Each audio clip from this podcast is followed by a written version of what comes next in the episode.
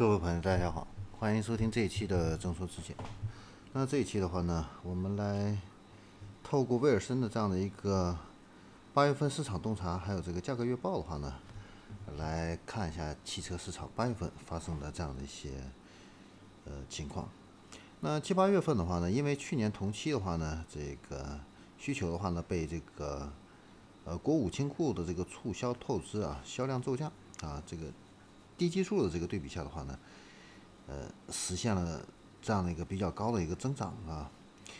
呃，预期的话呢，九月份的话呢，会随着同期的一个销量的一个回升的话呢，增速啊会明显放缓啊。那整个豪华车的这样的一个市场的话呢，增长的势头啊还是比较良好的啊。然后我们再来看一下价格啊，这个八月份的这个整体的一个市场的一个价格指数的话呢是百分之九十五点七啊。环比的话呢是下降了零点五个百分点啊，也就是说呢，现在呃市场上这个促销的这个厂家还是比较多的啊。然后合资车品牌这一块的话呢，为了争夺市场啊，轿车 SUV 的话呢，这个车型的这个价格不断的下探啊，呃用价来换量啊。再一个合资车型的话呢，嗯，这个 SUV 呃入门级的这个 SUV 的话呢，它现在的这个布局的。呃，不断的一个完善啊，也在刺激整个的一个需求的一个增长啊。疫情之后，这个市场恢复的比较稳定。那自主品牌的话呢，呃，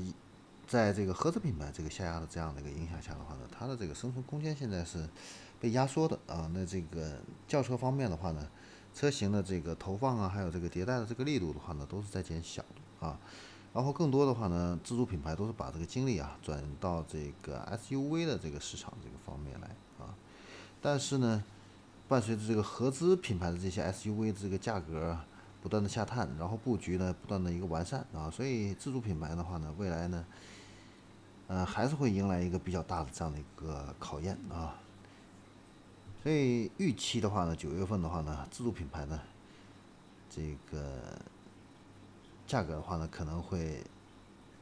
扭头下滑啊。呃，整体来说的话呢，八月份的这个下滑的这个趋势就比较明显啊。嗯，价格的话呢是下降了百分之零点五。嗯，然后我们再来看一下豪华车市场。那豪华车市场的话呢，这个热度依旧不减，保持了一个比较好的一个销售的一个态势。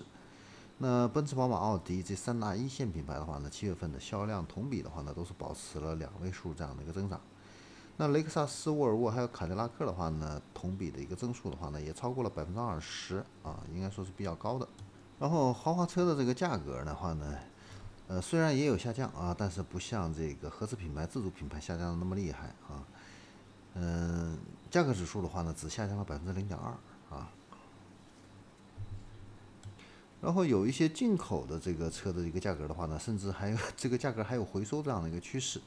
那主要的原因就是这个供货短缺，还有这样的一个厂家保持利润啊这两种呃情况哈，所以导致这样的一个回升的一个趋势。你比如说保时捷，还有这个英菲尼迪啊，呃，从整体上来看的话呢，进口豪华车市场的话呢，这个价格指数的话呢是环比